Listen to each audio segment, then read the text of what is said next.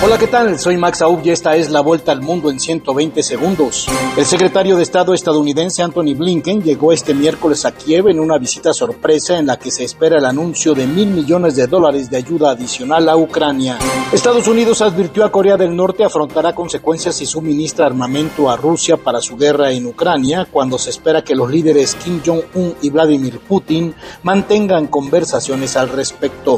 El primer ministro chino afirmó hoy durante una reunión con los líderes de Japón, Corea del Sur y la Asociación de Naciones del Sudeste Asiático en Indonesia que las grandes potencias deben oponerse a la confrontación y evitar una nueva guerra fría.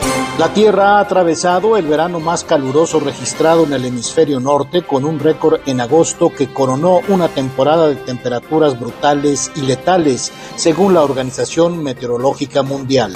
El ex líder del grupo de extrema derecha estadounidense Proud Boys, Enrique Tarrio, fue condenado a 22 años de cárcel, la sentencia más dura impuesta hasta ahora por el ataque al Capitolio de Estados Unidos el pasado 6 de enero de 2021. La tormenta tropical Lee se formó en el Océano Atlántico y se prevé que se convierta en un huracán de categoría 3 o superior a medida que se acerca al Caribe para el fin de semana, indicaron meteorólogos.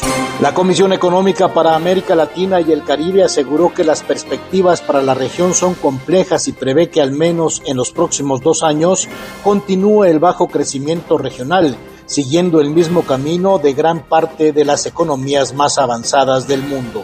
El embajador estadounidense Ken Salazar aseguró que las tensiones políticas y las disputas comerciales bajo el tratado entre México, Estados Unidos y Canadá no afectarán la relación bilateral, aunque reconoció que generan inquietudes. Esta fue la vuelta al mundo en 120 segundos.